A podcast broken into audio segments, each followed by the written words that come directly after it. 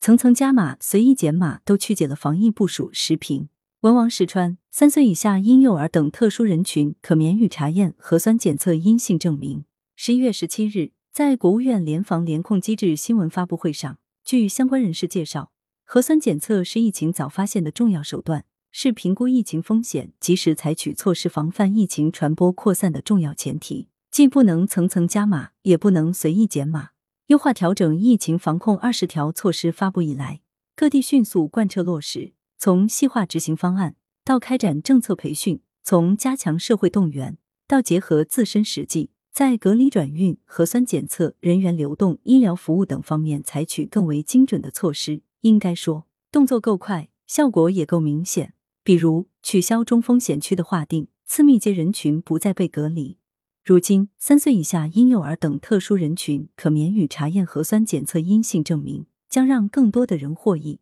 不过，上有政策，下有对策，一些地方在落实过程中出现了变异。比如，尽管不再判定次密接，但改为核心密接、一般密接，对核心密接实行五天集中隔离加三天居家隔离管理措施，对一般密接实行八天居家隔离。而二十条措施明确指出。即使准确判定密切接触者，不再判定密接的密接，一些地方却捣鼓出个一般密接，这是不是对中央政策的歪曲？国家疾控局副局长、中国工程院院士沈宏斌指出，当前个别地方出现将密接的密接直接判定为密接，进行提及管控的情况，我认为是没有必要的。显然，相关地方应不折不扣落实中央部署，既不能层层加码，也不能随意减码。既不能一封了之，也不能一放了之，任何误读都不利于防疫。疫情防控不是越严越好，也不是越松越好，关键是把握平衡，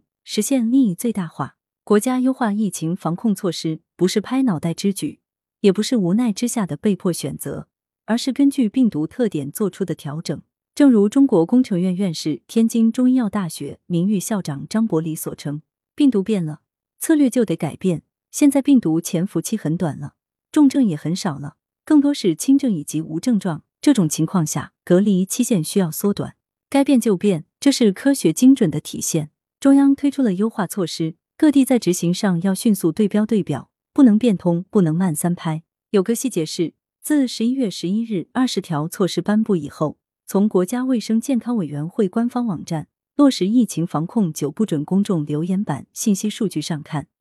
群众投诉量明显下降，其中由十一日的三千三百零六条下降到十六日的两千零一十四条，投诉量降幅达到百分之三十九。在看到投诉量下降的同时，也要看到投诉量保持在一定的高位，这也反证一些地方未能完整、准确、全面贯彻落实党中央决策部署。中央政治局常务委员会十一月十日召开会议强调，要完整、准确、全面贯彻落实党中央决策部署。只有全力以赴锚定完整、准确、全面，才能最大程度保护人民生命安全和身体健康，最大限度减少疫情对经济社会发展的影响。当然，做到完整、准确、全面并不容易，这需要地方各级党委和政府要守土有责、守土负责、守土尽责，主要负责同志亲自抓；也需要各行业主管部门切实担负起责任，加强对本行业本领域优化调整工作的指导。还需要具体的工作人员提升工作能力和水平。不容忽视的是，在抗疫一线中，个别工作人员缺乏大局意识，对中央精神吃得不透，从而做出令人摇头皱眉的事情。此外，需要正视的是，二十条措施发布后，在公众心中产生了两种心理：有的认为国家要放开防控了，还有的出现了恐慌心理，害怕放开后感染新冠病毒。为此，需要相关部门做好疏导，正本清源。引导公众客观认识，我国防控政策措施的优化调整是基于病毒变异的特点，既是科学的，更是必要的。优化不是放开病毒没那么可怕，但也不能轻视。有关部门已表示，未来随着病毒的不断变异，对这个疾病的认识不断深入，以及整个国内外疫情形势变化，不排除再对我国隔离措施进行进一步的优化调整。显然，深入优化防疫措施是正常的，也是必然的。科学精准做好疫情防控各项工作，才能高效统筹疫情防控和经济社会发展，利国利民。来源：羊城晚报羊城派，图片：羊城晚报羊城派。责编：付明图，李媚妍，校对：潘丽玲。